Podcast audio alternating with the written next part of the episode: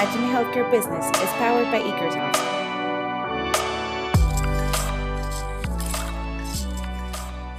Hola, bienvenidos a todos. Muchas gracias por escucharnos de nuevo en un episodio más de Reimagining Healthcare Business, esta vez con el doctor Alejandro Mauro, jefe del Departamento de Informática de la Clínica Alemana en Santiago de Chile. Eh, también miembro de la mesa directiva del Centro de Informática Biomédica del Instituto de Ciencias e Innovación en Medicina, eh, graduado de la Universidad de Buenos Aires, de la UBA, eh, también con especialidad en el Hospital Italiano de Buenos Aires, y un perfil súper interesante. Y bueno, Alejandro, te voy a decir, pero sé que, sé que eres doctor, pero en esta ocasión, por, por temas del podcast, podremos llamarte Alejandro. bienvenido también, bienvenido Jorge, como siempre, también co-hosteando el, el, podcast. Y nada, bienvenido Alejandro, muchas gracias por estar con nosotros. ¿Cómo estás? Muchas gracias por la invitación. Muy bien. Buenísimo. Un gusto estar acá con ustedes. No, hombre, el gusto, el gusto es nuestro. Alejandro, eh, bueno, siempre la verdad que em, empezamos con, con, nuestros podcasts diciendo, eh, eh, o, pidiéndote que pudieras describir, que estuviéramos en una, en, en, una reunión y siempre, ya ves que en las reuniones la gente pregunta, bueno, ¿a qué te dedicas? Me, la verdad es que estoy bastante ansioso por saber tu respuesta porque veo que te dedicas a, un, a una mezcla bien interesante, pero cuando te preguntan a qué te dedicas y que alguien te conozca, ¿qué respondes? Me dedico a em, mejorar de alguna forma la salud de la población que atendemos a través de los sistemas de información. ¿sí? a entregar, digamos, un valor directo al paciente, pero a través de, finalmente, sistemas que construimos para profesionales de la salud en general. Y el objetivo final es impactar en la salud de los pacientes, disminuir la tasa de errores normales, digamos, que están en los procesos eh, humanos, eh, mejorar de alguna forma la seguridad de la atención y las posibilidades de la atención, entregar, digamos, ciertas acciones preventivas que son muy difíciles de manejar si uno simplemente deja que la medicina eh, tenga su, lecho tradicional, ¿sí? Los médicos nos forman, ¿sí? Siete años, después hacemos una especialización, cuatro años, adquirimos un conocimiento que después tenemos que implementarlo en 15 minutos de conversación con un paciente en un consultorio, ¿sí? en una consulta. Eh, y eso en general, digamos, se traduce en que eh, lo que se logra trasladar del conocimiento médico que existe es escaso. Entonces, finalmente, digamos, los pacientes no llegan a poder eh, beneficiarse de los conocimientos médicos que, actuales. Y eso, las tecnologías pueden ayudarnos a eso, a finalmente a que tengamos un cuidado de la población más homogéneo, entonces que no dependa que justo fuiste a ver el médico que se da el tiempo para hacer tal cosa, ¿sí? Que esa, digamos, es como la, la, razón hoy principal finalmente de por qué hay médicos que son muy reconocidos y que es muy difícil tomar una hora y por qué otros menos. Eh, y entonces, digamos, ese cuidado eh, al paciente puede ser ayudado a través de los sistemas de información, permitiendo una atención más homogénea de los pacientes y que no dependa todo de que justo elegiste al médico que hace las acciones, digamos, que vos necesitas, eh, las que están probadas, que son buenas para, para tu salud, eh, y que tuviste la suerte de dar justo con el horario para atenderte con ese médico en particular. Eh, hoy hay un conjunto, digamos, de la salud finalmente de la población, depende mucho de, al médico al que accedes. y eso es un problema, es un problema, digamos, para la atención poblacional, para una visión, digamos, también de, de conjunto.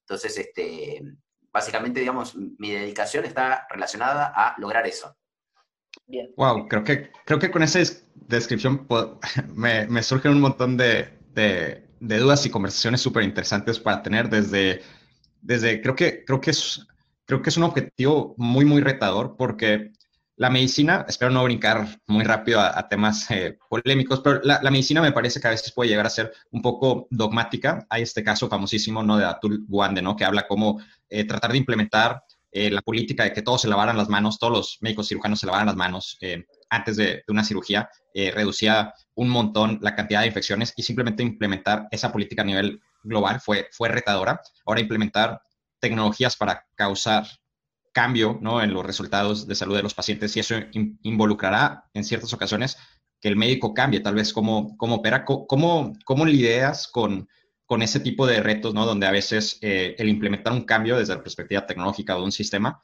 eh, va a involucrar un médico cambie cómo, cómo opera, ¿no? O a lo que está acostumbrado. ¿Te, topas que eso es un reto o, tal vez en el ambiente en el cual ya estás, ya es algo más común que, que ya está más pulido? Yo creo que en todos lados, digamos, de todo el mundo, este sigue siendo un reto y va a seguir siendo siempre un reto, ¿sí? Este, a medida que vayamos automatizando algunas actividades, ¿sí? que en realidad los humanos no aportamos nada, ¿sí? porque si lo puede hacer un computador, que lo haga un computador, ¿para que lo vamos a hacer los humanos? Eh, creo que algunas cosas vamos a lograr generarlas eh, de forma más homogénea. Siempre es un desafío el de llevar adelante eh, cualquier tipo de, de, cambio. O sea, digamos, si, si, y, por eso, digamos, estos no son implementaciones de software, digamos, estos son implementaciones de sistemas sociotecnológicos, por lo cual las personas tienen que encontrarle un valor, y ese es el principal desafío y probablemente el principal problema que existe hoy con los sistemas de registro clínico electrónico a nivel mundial. Básicamente, los médicos consideran que no aporta nada a la atención de sus pacientes, y por lo cual no están de acuerdo con usarlo, porque dicen, esto a mí no me aporta, no le aporta a mi paciente. Y como toda tecnología que no le aporta a su paciente, no la usa. Si él, digamos, por ejemplo, viene este, la hidroxicloroquina para el COVID y se prueba que es una tecnología que no sirve, nadie la va a usar. Lo mismo pasa con esto. Los registros clínicos electrónicos, donde el médico considera que el sistema le aporta para la atención de su paciente, el médico es el principal adoptador y fan de esos sistemas. Cuando considera que es un impedimento, ¿sí? en general, digamos, o que eso digamos, está eh, generando una relación estresante con el paciente, está totalmente en contra, digamos, del uso de los sistemas, de la adopción de esos sistemas y finalmente a él no le agrega valor. Entonces, el principal desafío está en lograr valor individual en cada uno de los médicos. Y eso es un trabajo que se hace con conversaciones, uno a uno. No conversaciones de grupo, no reuniones gigantescas, no bajar un manual para el uso de un sistema, sino que es hablar uno con uno, por uno, ¿sí? decirle, ¿a vos qué crees que te ayudaría para tratar a tus pacientes mejor? ¿sí? Y cada uno tiene su receta, ¿sí? Eh, pero en líneas generales, digamos, todos están de acuerdo con ciertas recetas que están muy validadas. Entonces, eh, cuando uno implementa las recetas que están muy validadas, en general todos adoptan perfectamente. Y hay un porcentaje de recetas que son muy específicas de cada una, que es ese 20%. Pero uno en una primera etapa debe apuntarle al 80%, al que sabes que no vas a tener conflictos, al que las personas sabes que van a ser receptivas y van a decir, esto me sirve, esto me ayuda, esto está bueno. Y seguramente van a faltar un montón de casos de uso que no lo vamos a tener. Sí, no, claro, me hace, me hace muchísimo sentido. Em, concuerdo contigo al 100% que al final, una, o sea, la mejor estrategia es cómo alinear los incentivos al punto individual, ¿no? O sea, yo como médico, cómo me ayuda algo, cómo me hace o la vida más fácil o me reduce riesgos o lo que sea. Y si yo percibo ese, ese beneficio para mí, claro que las cosas se mueven mucho más fácil. Ya, ya, no, ya, ya no se tiene que hacer ningún speech teórico aparte si logras convencer al individuo que eso le va a ayudar de alguna manera La otra cosa que mencionaste que se me hace súper interesante, que compartimos mucho, es esta parte de ir estandarizando eh, los protocolos de salud, por así decirlo, ¿no? O sea, como un problema muy grande en la salud es que dependiendo de con qué médico vas o no y qué suerte tuviste de ir con el especialista o el experto en eso, te va a tocar eh, que te atiendan de una manera u otra y por lo tanto tal vez vas a tener un resultado u otro, ¿no? Y ese es un problema que existe en la salud muy grande que no existe, por ejemplo, en la manufactura, ¿no? O sea, como haces una televisión, es un modo estandarizado y por lo tanto también eso te lleva a, poder, a poder ir mejorando la productividad de esa industria. En, la salud nos hemos topado con esa barrera a veces que a la falta de estandarización es, es, es difícil escalar, ¿no? O sea, que que la mejor eh, atención de salud le llegue a los mayores pacientes, ¿no? Entonces, ¿qué, cambios ves en el futuro cercano, cambios de paradigma, digamos, que más impacto van a tener en, esta estandarización eh, de, que a todos los pacientes les pueda tocar el mejor eh, tratamiento, por así decirlo? En realidad, digamos, es el tratamiento ideal. El, el, principal problema siempre está relacionado con lo que se conoce como el diagnóstico errado. Si yo hago un diagnóstico errado, hago un tratamiento errado. ¿sí? Y si, em, por ejemplo, eh, y un diagnóstico errado no quiere decir un diagnóstico médico propiamente tal, sino una presunción diagnóstica. Si yo tengo una presunción diagnóstica errada, te voy a pedir una batería de exámenes que no necesitabas, que te ponen en riesgo, ¿sí? Y que te los vas a hacer, que van a devolver algo, y que yo después voy a tener que hacer algo que no tenía nada que ver con el problema que tenías, ¿sí? Porque entonces yo te pido un, una tomografía del cerebro, ¿sí? Y la tomografía del cerebro muestra algo que no tenía nada que ver con el síntoma, porque lo pedí por error, pero muestra algo y ahora hay que hacer otra cosa. Entonces te tengo que pedir un control cada seis meses para ver, para hacer una nueva, ¿sí? Y todo eso finalmente genera un, gasto innecesario y en realidad una, eh, una problemática innecesaria, ¿sí? Una problemática en lo que tiene que ver con procedimientos que no había que hacer, ¿sí? Y em, riesgos a los que sometimos a los pacientes que no tendrían que hacer. Entonces, ¿cuál es la solución a esta problemática? Porque la problemática siempre se basa en el diagnóstico correcto. Sea, un diagnóstico incorrecto lleva a tratamientos incorrectos y un diagnóstico correcto lleva a exámenes correctos y tratamientos correctos.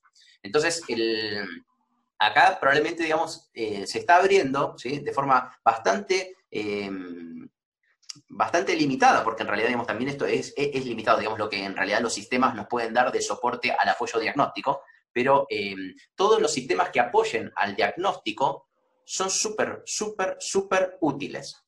Eh, y estas cosas no tienen que ver todas con inteligencia artificial, digamos, como es una venta de humo, ¿no? Diciendo que la inteligencia artificial va a resolver todo, porque la mayoría de las cosas que necesitamos resolver se pueden resolver por árboles de decisiones que estén bien programados dentro de un software. Entonces, si uno mira, por ejemplo, las, eh, lo que está implementado en Reino Unido para la solicitud de exámenes de imágenes, el médico no es que pide el, examen de imagen que quiere, y quiere una tomografía de cerebro para este paciente y ni siquiera dice por qué. ¿sí?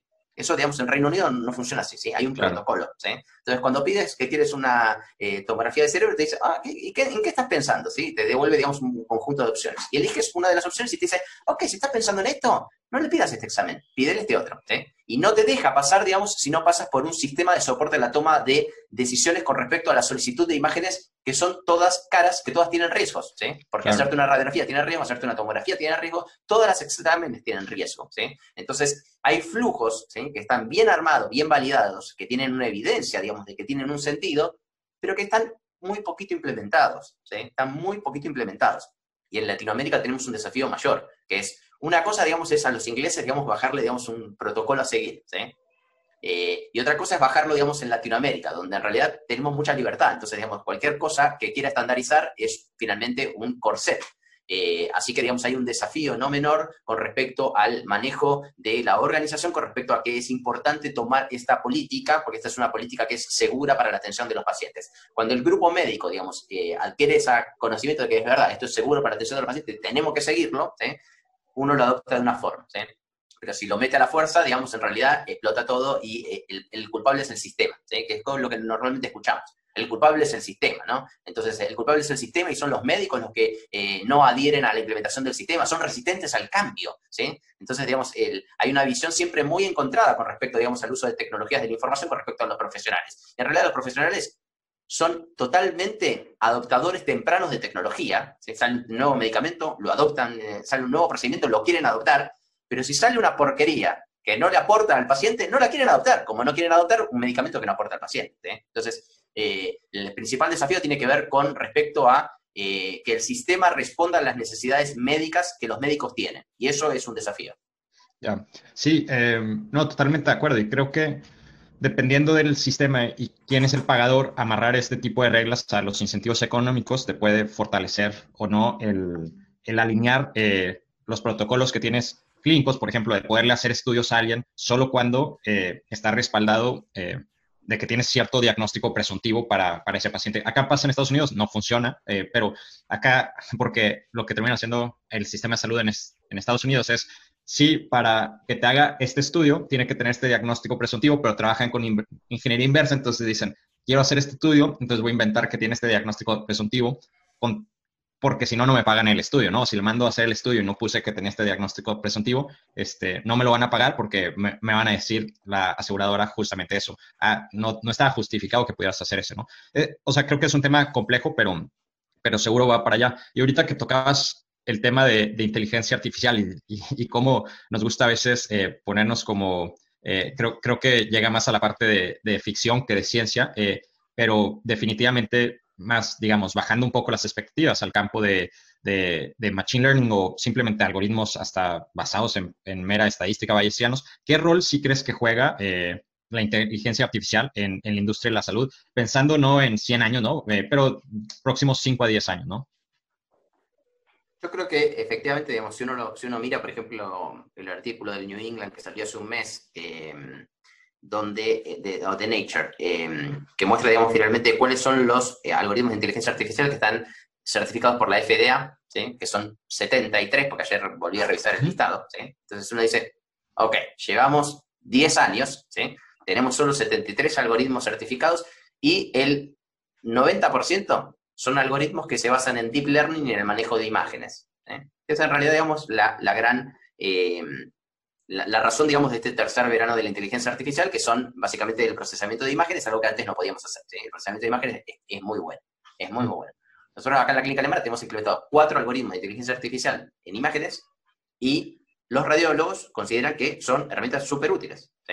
Entonces, este, o los neurólogos, ¿sí? Nosotros tenemos hoy, los, algoritmos que tenemos implementados están relacionados con radiología em, y lo usan radiólogos o neurólogos. ¿A propósito de eh, diagnosticar? Para diagnosticar, digamos, para, para conductas de tratamiento, ¿sí? O sea, eh, y están implementados desde el año 2000. Hace, nosotros hace dos años que estamos usando algoritmos, ¿sí? Eh, y no lo estamos usando digamos, como prueba o como un piloto, no, no, es en la práctica diaria. Todos los pacientes pasan por el algoritmo, ¿sí? y em, esa información se usa para la toma de decisiones. Y efectivamente, para aquellas cosas para las que sirven, son espectaculares. Ojalá habría para muchas más cosas, ¿sí? Pero es bastante limitado todavía lo que hoy pueden hacer de alguna manera de lo que nos gustaría que puedan hacer. Eh, entonces, este, efectivamente, digamos, eh, creo que la implementación de, algoritmos para las imágenes médicas, que son finalmente lo que hoy está más validado, que realmente hoy podés implementar. El resto de las cosas son como más este, eh, ideas que, realmente en la práctica te sirva de algo. Digamos, hay, hay, otras tecnologías que resuelven mucho mejor digamos, los problemas que querés eh, manejar de texto que eh, básicamente em, los algoritmos de, inteligencia artificial. ¿sí? pero para aquellas cosas para las que, que podamos utilizar ¿sí? Em, inteligencia artificial es muy bueno. Pero para muchas otras vamos a seguir usando en realidad regresiones logísticas, que es lo que hemos usado desde hace años, digamos, en medicina, y eso resuelve también el problema de negocio que necesitamos resolver, que es muchas veces hacer una predicción, digamos, de cuál es el riesgo que tiene un paciente para tal cosa. ¿Qué es lo que a mí me gusta de, digamos, de los algoritmos de inteligencia artificial? Es que cuando armamos un proyecto de regresiones logísticas, en general tomamos un número limitado de variables. que ponemos dentro de un sistema para poder hacer una predicción y nos quedamos con aquellas variables que logramos nosotros armar. Eh, y em, sistemas, digamos, que tengan la capacidad de, ingestar más cantidad de información, pueden tener en cuenta un montón de variables que normalmente nosotros no la tenemos en cuenta porque en nuestro cerebro ni siquiera las podemos concatenar. Eh, entonces, este, por eso eh, lo importante para mí son los sistemas, más que los tipos de algoritmos y demás. cuando uno tiene la información sistematizada y puede poner más cantidad de variables, puede encontrar cosas que no había visto. ¿sí? Entonces, digamos, hay cosas que son espectaculares. Eh, y que nos permiten hacer una predicción mucho mejor que lo que hacemos actualmente. Si uno mira, por ejemplo, cómo los médicos estadificamos el cáncer, no sé si ustedes lo conocen, pero digamos, nosotros tenemos una estadificación de cada uno de los tumores. Y esas estadificaciones de cada uno de los tumores, en general, se basan entre 8 y 10 datos. ¿Por qué? ¿Por qué se basan en 8 y 10 datos y no en 500 o en 600? Porque no hay ninguna capacidad humana de que vos te bases en una decisión para estadificar algo en 100 datos. O sea, el cerebro no lo puede hacer. Entonces, digamos, históricamente, la medicina ha buscado reducir la complejidad, ¿sí? disminuyendo la cantidad de variables para que, para, primero para poder enseñarlo. O sea, uno nunca podría enseñar medicina a alguien que diga, mire, para el diagnóstico de esta enfermedad hay que manejar estos 100 datos y dependiendo de cómo se manejan estos 100 datos, ¿sí? da el estadio A, el B, el C1, el C2, el C4, nadie lo entendería, nunca nadie lo podría procesar, ningún cerebro lo podría recordar. ¿sí? Y en ese contexto lo que hemos hecho, digamos, en la historia de la medicina es intentar ir a cosas más chicas, más manejables por los cerebros humanos. En este momento estamos abriendo, ¿sí? abriendo un nuevo camino que es che, esto ya no es manejable por el cerebro humano. Eso queda completamente eh, de acuerdo, que no es manejable por el cerebro humano, pero es súper manejable por una base de datos y por un sistema que lo pueda tomar esas decisiones. Entonces, lo que tenemos que lograr hacer es una correcta recolección de datos que permita, de alguna forma, hacer estas predicciones con la mayor cantidad de variables posible. no, está, está buenísimo. Y de hecho, como digo, esto ya es 100% subjetivo y mi opinión es que eh, lo curioso es que el humano en realidad sí aprende contra miles y miles de variables. Muchas veces son variables que no, no, nos damos cuenta de forma explícita, sino implícita, ¿no? O sea, todo, todo lo que estamos viendo al final es una variable que nos da un input para cambiar nuestras opiniones. Entonces, muchas veces tal vez la comparación entre un médico con muchísima experiencia y uno con menos experiencia es cuántos casos han visto y en esos casos en realidad se toparon con miles y miles de variables que de alguna u otra manera eh, lo, tomó el cerebro y les afecta qué decisiones hacen en, el futuro. Lo que te puede hacer un algoritmo de deep learning es básicamente estandarizar eso, estandarizar experiencia, por así decirlo, ¿no? Porque lo entrenas eh, un poco eh, con más propósito, ¿no? Entonces, sí, creo que este futuro entre que eh, usamos mucho la analogía de, lo que ha pasado en el ajedrez, ¿no? De, que no fue tanto que la computadora le ganó al, al, humano o el humano a la computadora, sino que los mejores jugadores de ajedrez hoy en día es el jugador humano que se apoya del algoritmo para hacer decisiones, ¿no? Entonces, este, este dúo o este,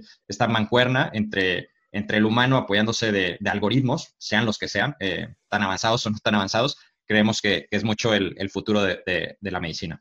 A mí me gustaría hacer un comentario respecto a eso, sí, porque eh, en general me, encanta, digamos, también, digamos, cuando alguien me pone estos ejemplos. ¿Por qué con la banca funciona así y no puedo compartir en, la historia clínica? ¿O por qué para el ajedrez? La salud es un sistema caótico, como por ejemplo el pronóstico del tiempo, ¿sí? El ajedrez no es un sistema caótico, es un sistema de reglas fijas, ¿sí? Entonces, los sistemas de reglas fijas son manejables muy manejables, muy fácil manejables. Los sistemas caóticos no son manejables. Fíjate que cuántos años llevamos de pronósticos meteorológicos y que siguen todavía errados. ¿cómo puede ser que sigan errados? Si hay, globos midiendo variables en el espacio, hay cientos de globos midiendo variables, hoy tenemos, digamos, todas las opciones computarizadas para poder hacer predicciones, ¿cómo puede ser que sigamos errando en las predicciones del tiempo? Y es básicamente porque son sistemas caóticos y cambiantes, donde, por ejemplo, cambia algo y se cambian todas las variables. ¿sí? Esto es un poco como el mundo de las acciones. ¿sí? Uno hace una predicción de que esta acción va a subir un montón y empieza un montón de gente a comprar y la acción se desploma, ¿me entendés? O vende. ¿sí? Entonces, digamos, la salud está en esa categoría que se llaman sistemas caóticos, ¿sí? donde las predicciones se modifican de forma eh, a medida que se van sucediendo ciertos hechos por lo cual las predicciones no se mantienen en el tiempo, que ese es el principal escollo de todo esto, ¿sí? Porque a uno le gustaría decir, ok, la predicción es que te vas a morir mañana. Y yo tengo una predicción que te vas a morir mañana. Ah, pero que justo, mira, cambió este parámetro, este valor, así que la predicción se fue para otro lado, ¿me entendés? Entonces, la predicción estaba errada, la predicción es, es correcta o estaba errada, ¿sí? Entonces, finalmente, como son sistemas caóticos donde las variables del cuerpo son extremadamente complejas de comprender, no las podemos manejar todas. Y es por ello ¿sí? Que eh, el nivel finalmente de automatización al que puede llegar la medicina es un nivel 3 de 5. ¿sí? ¿Qué quiere decir un nivel 3 de 5? Que a lo máximo que lo que podemos aspirar con los sistemas de eh, inteligencia artificial en medicina o el del uso de datos para la toma de decisiones, de soporte a la toma de decisiones, es a darle feedback a un humano para que el humano pueda tomar la mejor decisión. No, es muy, son muy poquitos los casos de negocio donde efectivamente podemos tener un nivel de automatización de tipo 4 o de tipo 5. ¿sí? La automatización de tipo 5 es cuando los humanos ya no jugamos ningún rol. ¿sí? Eh, que es como, por ejemplo, el auto, cuando el auto ya no tenga volante. Y vos te sientes y no hay volante. Yo ya no tengo un rol. ¿sí? Yo me siento y el, el, auto lleva a algún lado y después me bajo. Digamos, solo tiene una puerta que se abre y se cierra. ¿sí? Eso es el nivel 5 de automatización. Que para el tránsito es totalmente factible y lo vamos a tener en algún momento. El nivel 4 de automatización es cuando el sistema genera la mayor cantidad de cosas, pero sigue teniendo un volante, ¿sí? ¿Por qué? Porque se necesita de una interfaz humana para la toma de decisiones porque el, sistema no logra manejar todas las variables. Y el nivel 3, que es en el que está la medicina, es cuando en realidad el humano sigue haciendo muchas cosas, la decisión la toma el humano, ¿sí? pero se apoya en sistemas, se apoya en información que los sistemas entregan. Y ese es el nivel máximo, digamos, de automatización que llega a la, medicina, lamentablemente, porque la verdad que a mí me encantaría que sea el nivel 4, por lo menos, en el cual, digamos, los sistemas nos ayuden mucho más, eh, pero eh, todo lo que podamos implementar eh, y que los sistemas apoyen a la toma de decisiones es muy bienvenido. Buenísimo, buenísimo.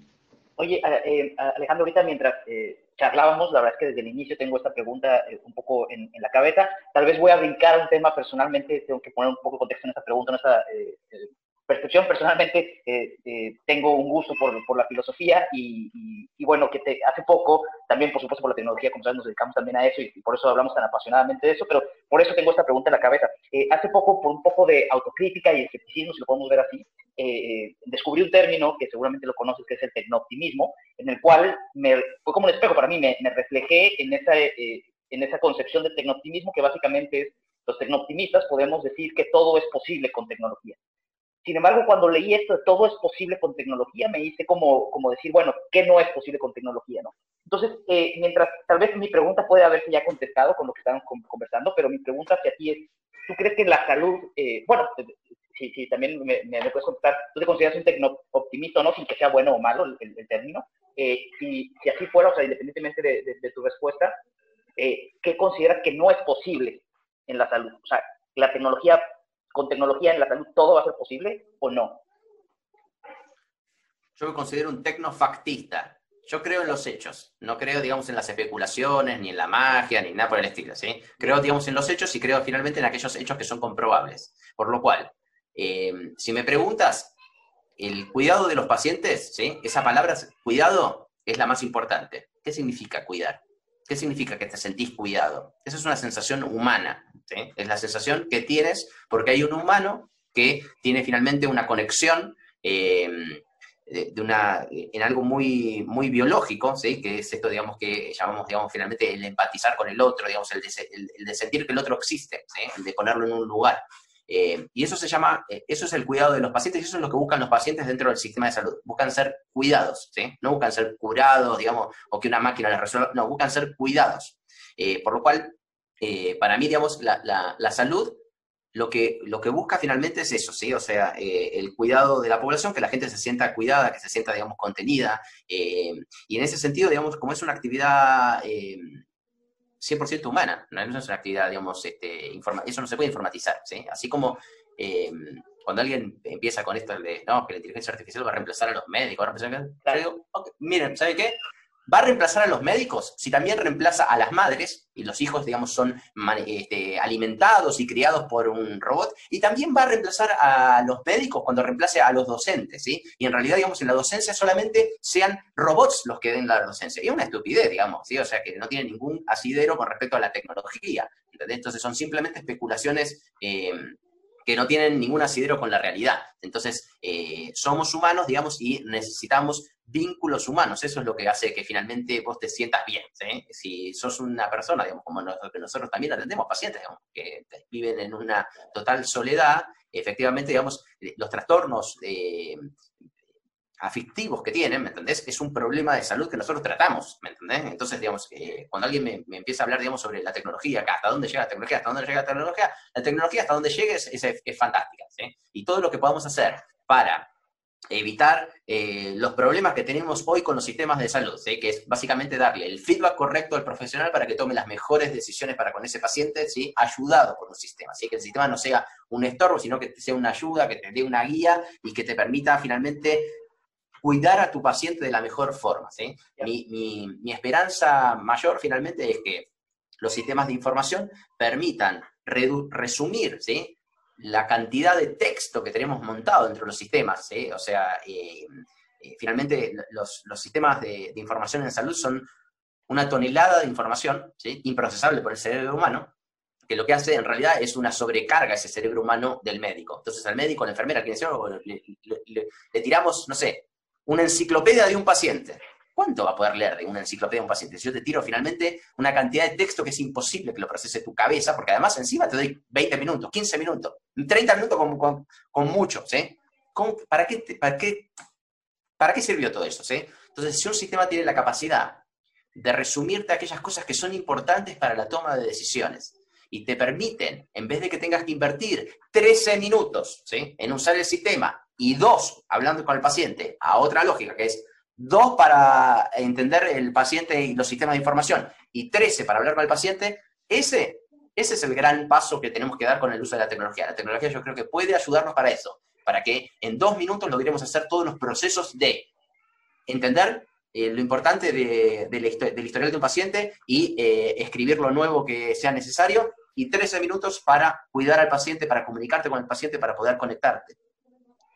Ese futuro veía, Veía, veía, ahí en el eh, que escribías, eh, hablando de esta parte de, ser fáctico eh, o apegarse a los hechos, veía que escribías datos no accionables igual a pérdida de tiempo, súper cool, ¿no? Que veía también ahí como, podemos entrar ya a este tema también, los, los datos accionables, cómo pueden realizar, realizarse a través de vía electrónica y qué canales están, están ahí para, para ayudar y demás, ¿no? Sí, ah. efectivamente, digamos, el, no tener datos accionables es en realidad no, si los datos no son accionables no tienen, no tienen mucho valor. ¿sí? Es un poco lo que pasa con el registro médico. ¿sí? El registro médico tiene una chorrera de datos gigantesca, ¿sí? de la cual la mayoría no son accionables y molestan, no sirve, no sirve, digamos. Acá lo que te sirve para la toma de decisiones son cosas que puedas tomar para hacer una decisión correcta. Y eso, ¿sí? hoy excede las capacidades de la mente humana, ¿sí? Eh, o del tiempo que le damos a la mente humana para que pueda tomar esa decisión, porque probablemente si yo le doy al médico una semana para que estudie la historia del paciente, para después hacer la consulta y que tome la mejor decisión, quizás funciona, pero no tengo una semana por paciente. Entonces necesito en realidad entregarle, digamos, herramientas para que pueda tener los datos accionables muy a la mano para poder usarlos, digamos, y accionar sobre esa información. Algo que iba a mencionar que eh, sobre uno, o sea, creo que en la medicina hay como cientos, como este problema que mencionas de cómo cómo reducir el tiempo que un médico tal vez tiene que invertir tratando de cifrar y eh, consumiendo cientos y cientos de, líneas de, o de palabras ¿no? Eh, sobre el expediente de un paciente para llegar a lo importante y luego ahora sí poder hablar con el paciente ya con el contexto. Eh, ese, ese futuro en realidad casi, casi ya está aquí, ¿no? O sea, ahorita hay un algoritmo súper famoso que se llama GPT-3, GPT-3, que tiene la habilidad de sumarizar texto, pero a un grado súper impresionante. Entonces, eh, todavía no llega a la medicina, pero por ejemplo, del lado legal es bien fácil darle un contrato de 30 páginas y, y, te resume de regreso y te dice, ah, lo que este contrato en realidad te está diciendo es tal, tal, tal y tal, ¿no? Eh, entonces, creo que va para allá, eh, está evolucionando esto bastante rápido y, ahora sí falta como la parte de creatividad, decir, cómo le damos uso eh, eso en la medicina. Me gustaría brincar un poco de, de, tema, antes de que se nos acabe el, el, tiempo, al, tema de, de, la telemedicina, pero el ángulo de la pregunta relacionada a la telemedicina que me gustaría hacer es, conforme la atención se va digitalizando un poco, se va volviendo remoto, ¿no? Y eso ya es una realidad hoy en día, ¿no? Y por allí veía varias publicaciones que hacía sobre cómo eh, el diagnóstico de una, eh, de una eh, consulta por telemedicina versus una presencial, básicamente hay estos estudios que dicen ya es, es el mismo, ¿no? Pero y la pregunta que tengo es, conforme la atención clínica se, se, se, se puede dar remotamente, ¿por qué todavía no está traspasando fronteras, ¿no? Entonces está el concepto este del hospital digital, ¿no? De Chile. ¿Por qué crear un hospital digital, por ejemplo, para una, todavía pensando en una población, eh, en un campo geográfico eh, como limitado, en lugar de decir, voy a montar una clínica y así como montas un casino digital, que si montas un casino digital en Costa Rica, tu intención no es que la gente de Costa Rica vaya a apostar ese casino digital, sino que la gente de cualquier lado del mundo vaya a apostar desde Estados Unidos o desde Chile, ¿no? Entonces, ¿por qué ese paradigma todavía no se rompe en el lado de la telemedicina y atención remota de yo desde Austin, eh, Texas, ir a la clínica de Chile a darme teleconsultas, por así decirlo? Bien, me parece, digamos, que mm, lo que estás planteando habla mucho sobre las barreras de la implementación de la telemedicina eh, en el mundo médico. O sea, eh, para poner, digamos, esto muy en contexto, la primer teleconsulta se realizó hace 100 años. Con el telégrafo en Australia. ¿Para qué? les voy a contar un poco la historia porque las historias son buenas, digamos, para conocerlas. Una oficina de telégrafos que está en el centro de Australia, que es un desierto total, ¿sí? Es atacada por una tribu de, eh, de, aborigen y y hieren a tres de los operarios de la, oficina de, telégrafos y uno que está muy mal herido.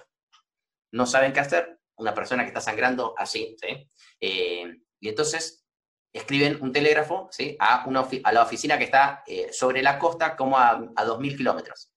¿sí? Entonces le dicen, nos atacaron, ¿sí? Eh, tenemos una persona que sangra por todos lados, ¿qué tenemos que hacer? Entonces la oficina, digamos que estaba en el centro, llama al médico de la ciudad, el médico de la ciudad va a la oficina de telégrafo y empieza, digamos, la teleconsulta, Entre un operario que estaba en el, centro del país y otro que estaba en la costa. Y eh, finalmente, digamos, el médico, digamos, le da el tratamiento adecuado, digamos, para el taponaje de la herida, eh, y esto fue en, hace 100 años, Y entonces uno dice, bueno, pero ¿por qué esto no, esto no siguió, o siguió o no siguió, ¿sí? Eh, durante muchos años, digamos, con cada uno de los avances de las telecomunicaciones, la telemedicina fue implementada. Si uno se pregunta, bueno, ¿cuál es, pero ¿hay algún caso exitoso de implementación de telemedicina? Sí, el caso más exitoso, digamos, es la atención en los barcos. La atención en los barcos, no sé si ustedes conocen, pero hay empresas que se dedican a dar atención médica en barcos desde hace años, desde hace más, o menos unos 70 años.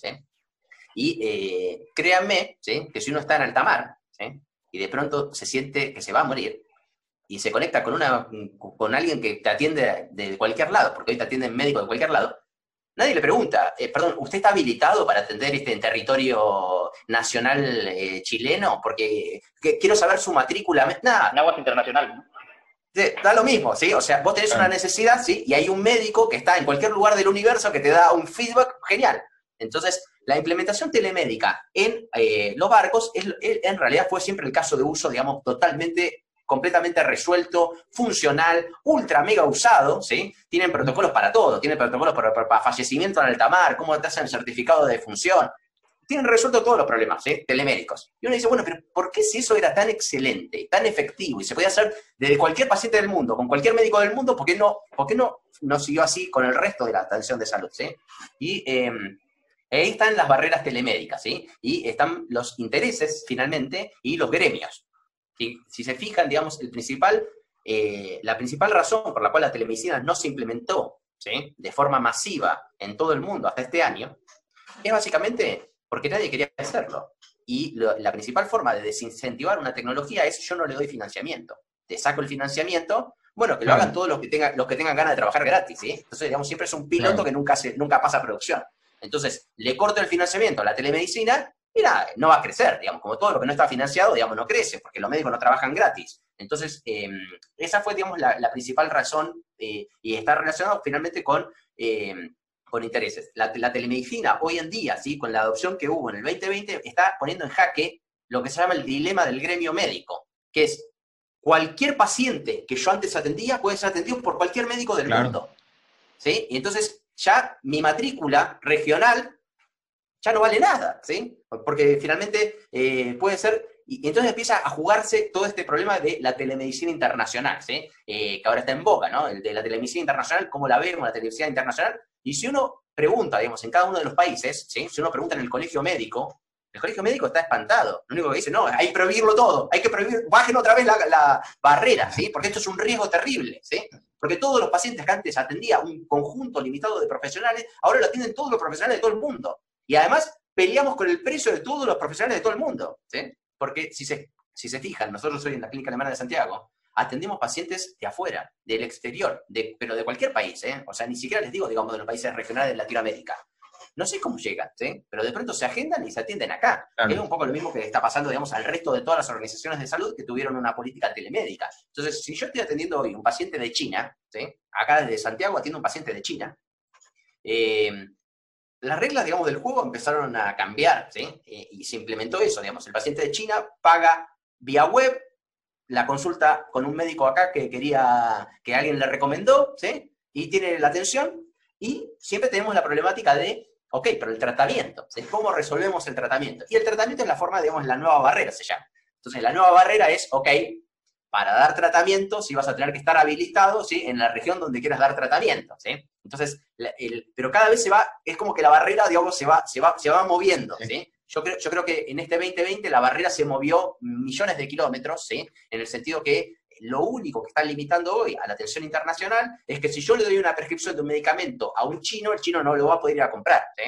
Entonces, este, hoy lo que está funcionando es que la telemedicina internacional sirve para tener el feedback de un especialista que a vos te interesa saber qué te va a decir, ¿sí? Vos ya tenés ese feedback y después probablemente vas a un médico local, ¿me entendés? Con el que terminás resolviendo el tema de, eh, ya administrativo de eh, necesito la receta de esto, ¿sí? O necesito finalmente hacerme este tratamiento y me dicen que puede hacérmelo en este lugar. Eh, y eso, digamos, es como se ha movido para mí este año, que ha sido increíble para, para lo que tiene que ver con la, con la telemedicina. No, buenísimo, buenísimo. Y creo que para cerrar, eh, relacionado a eso, ¿crees que el mundo, digamos, regresa un poco a la normalidad, así como era 2019, ¿no? Esperemos, ¿no? Que se arregle mucho de esto, eh, vacunas, tratamientos y demás.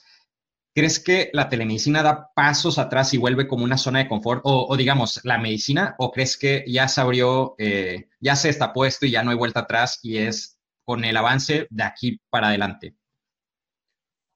Yo, les conté, digamos, la principal barrera por la cual la telemedicina no se implementaba era el financiamiento, ¿sí? Y los países tuvieron que hacer cosas con eso, ¿sí? Entonces, este, habilitaron un sinfín de prestaciones para hacerlas de forma telemédica y eso es una barrera que yo creo que no la van a poder bajar. Ya no o sea, subieron la barrera del financiamiento y, chao, en todos lados, en todos los países, digamos, está la, discusión de, ok, listo, ya, ya, ya permitiste todo esto, ahora lo vamos a mantener de ahora en más. ¿sí? Claro. Eh, y de hecho, acá hay, acá hay proyectos, por ejemplo, hay proyectos de ley para que eso sea legislado, ¿sí? el de que no puedas decir que ahora los tele no están. Lo segundo es que la pandemia obligó a los gobiernos a poner leyes y reglamentaciones sobre la telesalud, por lo cual pasó a estar legislado, que era la segunda barrera. ¿sí? La primera barrera es no te lo financio, la segunda es no te lo legislo, cosa de que no exista. ¿sí? La tercera ¿sí? es finalmente lo que tiene que ver con eh, los seguros de, mala praxis, ¿sí? que también las aseguradoras empezaron a decir, bueno, ok, esto parece que también es una tecnología médica que vamos a tener que, este, que cubrir, eso también se, se, levantó esa barrera. Lo cuarto ¿sí? es finalmente estas ganas de transformación de las organizaciones, ¿sí? donde ahí vemos que hay organizaciones prestadoras que se han transformado, que han implementado sistemas de telemedicina, que han desarrollado sistemas de telemedicina, que han por ejemplo, acá en la clínica alemana nosotros ya tenemos todo nuestro, nuestro plan telemédico del 2021 y es gigantesco. ¿sí? Quiere decir que esto se estableció. Esto, digamos, acá, esto no va a parar, solamente va a crecer, no, va, no, es que se va a disminuir. Entonces, cuando un prestador de salud tiene una política telemédica, porque llegó si llegó a tener una política telemédica, no hay ninguna forma, digamos, de que, de que esto disminuya. Y como toda tecnología, la telemedicina es una tecnología médica como lo es el laparoscopio o como lo es un antibiótico. Si los médicos prescribimos el antibiótico, el paciente toma el antibiótico. Si los médicos prescribimos un procedimiento con la paroscopía, los pacientes hacen la paroscopía y no cirugía abierta. Si los médicos prescribimos telemedicina, los pacientes toman telemedicina. Entonces, eh, esto, digamos, es así eh, en, todo el mundo. Yo creo que finalmente cuando uno termina montando algo que, sea bien sincrónico, digamos, en lo que tiene que ver con la continuidad del cuidado ¿no? y la no fragmentación de la información, eh, y que todo está en el mismo registro clínico electrónico, entonces los pacientes pueden tener atenciones presenciales y telemédicas, digamos, de forma eh, mezclada, hace que eso crezca. Por lo menos, digamos, nosotros hemos mantenido, digamos, un nivel de telemedicinas eh, constante y lo que esperamos finalmente es hacer un upgrade importante, digamos, de todas nuestras plataformas como para poder aumentar la experiencia y la mejora, digamos, que tienen tanto los pacientes como los profesionales de la salud. No, buenísimo, buenísimo. Comparto, comparto tu, comparto tu opinión de, que esto ya, ya es para quedarse y solo, solo va a crecer más. Y, como tú dices, es una herramienta más. Eh, y como muchas de estas herramientas, el mayor beneficiado es el paciente, ¿no? Entonces, esto creo que le ayuda un montón, un montón a, la gente a, tener una mejor calidad de vida, mayor y mejor acceso a, buenos servicios de, salud. Entonces, es buenísimo. Em, Listo. Yo tengo una, una última, una última De, de, irnos, prometo que es la última. Eh, ahorita que, que, hablamos sobre telemedicina, Alejandro, nosotros hablamos con un montón de, eh, de médicos, clínicas, personas como tú que están eh, con roles también médicos, administrativos, en fin, eh, y nos hemos topado, eh, hace, hace poco en República Dominicana, con un hospital de República Dominicana, tenían esta duda de cómo empezar con telemedicina, ¿no? Entonces, como, como buen, eh, tal vez, podcast que, que, nos deje como una enseñanza, ¿tú qué le podrías decir? O sea, ¿cuál es el primer paso? Porque era un, es un hospital grande, pero no saben cómo dar el primer paso de, para empezar con telemedicina. Nosotros, pues, evidentemente, decir que eso los podemos ayudar y les queremos ayudar, pero tienen como esta duda de, de y es difícil allá la conversación entre proveedor de tecnología y administración del hospital. Pero independientemente somos nosotros o quien sea que, le, les pueda proveer servicio, en este caso es cómo empezar con telemedicina. O sea, ¿cuál es el primer paso que hay que dar? Se sienta en una junta y dicen necesitamos telemedicina y cuál es el tubo de esa junta, a tu, a tu criterio. Les voy a contar un poco lo que hicimos nosotros, ¿sí? Lo otro es que ese sistema de salud es como que no aprendió mucho, digamos, de estos años, no sé, o sea, si todavía está eh, buscando, digamos, cuál es la decisión, ¿sí? Eh, y ese fue, para, fue un desafío súper grande para algunos, digamos, lamentablemente para algunos hospitales o algunas clínicas que eh, más tradicionales y que no les gusta mucho el riesgo. Entonces, digamos, es, no, no, yo quiero... Es, es, algo que sucede. A mí también me parece increíble, pero sucede. Un hospital enorme y que está con esta decisión, eso sí, sucede. Pero bueno, perdón. yo le voy a contar, yo le voy a contar lo que nosotros hicimos. Eh, lo primero que hicimos fue en menos de una semana escribir finalmente el protocolo de telemedicina para eh, la atención de pacientes. Eh, después el protocolo de uso del registro clínico electrónico de forma remota, algo que nosotros no le dábamos a los profesionales de la salud, acceso al registro clínico electrónico de forma remota desde sus casas. Una vez que tuvimos esas dos cosas, armamos un curso de formación de profesionales de la salud para atenciones telemédicas, que era obligatorio para todo el que quisiera finalmente hacer telemedicina en la clínica.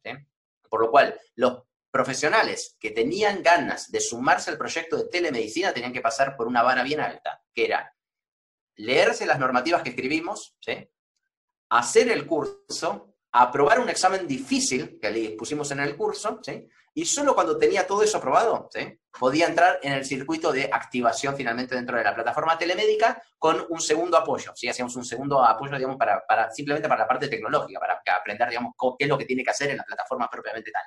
Entonces, em, cuando uno eh, capacita o forma, también despeja muchos miedos. Si finalmente estas cosas, eh, aquellos profesionales de la salud que todavía no han probado ¿sí? la visión telemédica, tienen dudas como tienen dudas cuando no probaron un medicamento, ¿sí? Y no saben si al paciente le va a ir bien o no, porque fíjate los efectos adversos que tiene este medicamento. Eh, mirá si le doy esto y pasa tal cosa, ¿sí? Toda tecnología tiene esa duda muy propia de no probar, ¿sí? Y la primera vez que la probás, efectivamente te da cierto, eh, cierto miedo, ¿sí? Como el cirujano que la primera vez que hace la cirugía de trasplante de riñón, ¿sí? O sea, esa primera vez, ¿sí? Es un momento de altísimo estrés, ¿sí? Eh, esto es lo mismo, ¿sí? es un procedimiento médico en el cual la única forma de, disminuir ese estrés y ese miedo es la formación y la capacitación. Por lo cual, el foco, como siempre, el foco no está en la tecnología, está en la implementación. Y el foco, digamos, no está simplemente en la implementación, así dejarla al libre albedrío, sino que es estructurarla, hacerla correctamente, eh, montar algo que le haga sentido al profesional y que diga, yo me siento seguro para hacer esto. ¿sí? Ese es como el primer approach. Y el segundo gran approach, que nosotros tuvimos mucha ayuda finalmente de nuestros convenios internacionales, la Clínica Alemana de Santiago tiene convenios internacionales con las instituciones más prestigiosas del mundo, es pedimos feedback a terceros que tenían más experiencia. Entonces, por favor, puedes hacernos un webinar a los neurólogos sobre qué tienen, sobre cómo estás tratando los casos de epilepsia, sobre cómo estás tratando tal otro caso. Entonces, se armaron una serie de eh, webinars con eh, especialistas de renombre de las mejores instituciones, digamos, del mundo, eh, de diferentes países, que por supuesto que agarran y le dan el feedback de lo que hace el super especialista en Europa, ¿sí? o en Estados Unidos, o en el lugar que sea, al médico que está acá, y el médico que está acá dice, ok, si él lo hace y él me dice cómo lo resuelve y así funciona, yo también lo puedo hacer acá. Entonces, esa es la forma en realidad más práctica para poder implementar esto. Todos los médicos que participaron de los webinars son tope de línea de telemedicina acá en la clínica. O sea, ahí te das cuenta que ese médico captó que la tecnología resolvía este problema y está promoviendo la tecnología para con sus pacientes. Y eh, perdió ese miedo de usar ese nuevo antibiótico o ese nuevo procedimiento. Entonces, eh, gran parte de todo esto, como siempre, todos los sistemas o con cualquier tecnología médica, hay una gran parte y cuota que está en la educación que todo el mundo se la salta, o sea, la mayoría de las implementaciones que vemos, digamos, se saltan, digamos, lo más importante, entonces este, le ponen foco a la tecnología, digamos, como si la tecnología va a resolver las cosas, e, eso es, digamos, una total falta de visión de que son sistemas sociotecnológicos. El foco no está en la tecnología, está en los socios, está la gente, está en las personas, digamos, está en lo mismo como hacemos cualquier otra actividad médica. Así que mi recomendación es esa. No, buenísimo, buenísimo, este, eh, súper interesante. Y bueno, Alejandro, te, te agradecemos un montón el tiempo. Eh, eh, la verdad es que hemos disfrutado, bueno, al menos personalmente he disfrutado, seguramente también Jorge ahorita lo puede decir, pero he disfrutado un montón la, la, charla. te deseamos un montón de, suerte y seguramente estaremos en contacto. y bueno, pues muchísimas gracias. igual, si quieres que si quieres que alguien te encuentre o algo que quieras promover para, para la audiencia, eh, sé que ahí por ahí me topé con un foro que está súper bueno, ¿no? discourse.forosaluddigital.cl, que está súper bueno, lo ponemos en los comentarios, pero algún otro eh, o recurso o en las redes sociales donde te puedan encontrar. Sí, en general, digamos, suelo em, difundir todas las cosas, digamos, que voy leyendo y aprendiendo, eh, o experiencias que voy teniendo, o cosas que probamos y que funcionan, o que probamos y que no funcionan dentro de, eh, de, este foro que mantenemos, que es el foro de salud digital, y en las redes, en Twitter y en LinkedIn, donde me pueden buscar. Eh, quizás como, como, como, anuncio, nosotros tenemos, digamos, nosotros estamos construyendo dentro de, de, nuestro Centro de Innovación en Informática Biomédica de la Universidad los lineamientos telemédicos para Chile, y estos lineamientos se van a publicar en unas tres semanas más. Eh, por lo cual, digamos, em, va a haber un documento, que es un documento bien importante, de, em, de ayuda para poner las cosas y poder de alguna forma em, zanjar la cancha, rayar la cancha, ¿sí? O sea, el de darle un marco a, eh, cómo se comunican eh, los términos, a definir los términos, digamos, a la correcta utilización de los términos, a un montón de recomendaciones ¿sí? sobre cada uno de los escenarios telemédicos, así que los, eh, los invito a todos los que escuchen esto a descargar los lineamientos telemédicos para Chile, que lo pueden descargar, digamos, del foro o que lo pueden buscar, digamos, por redes sociales. Buenísimo, buenísimo, seguro. igual cuando ya quede lo, lo, compartimos y va a ser súper bueno. Seguro va a ayudar un montón a, la industria. Pues buenísimo, Alejandro. Eh, que tengas súper buen fin de semana. Muchas gracias por unirte al, al podcast. Gracias, gracias a todos.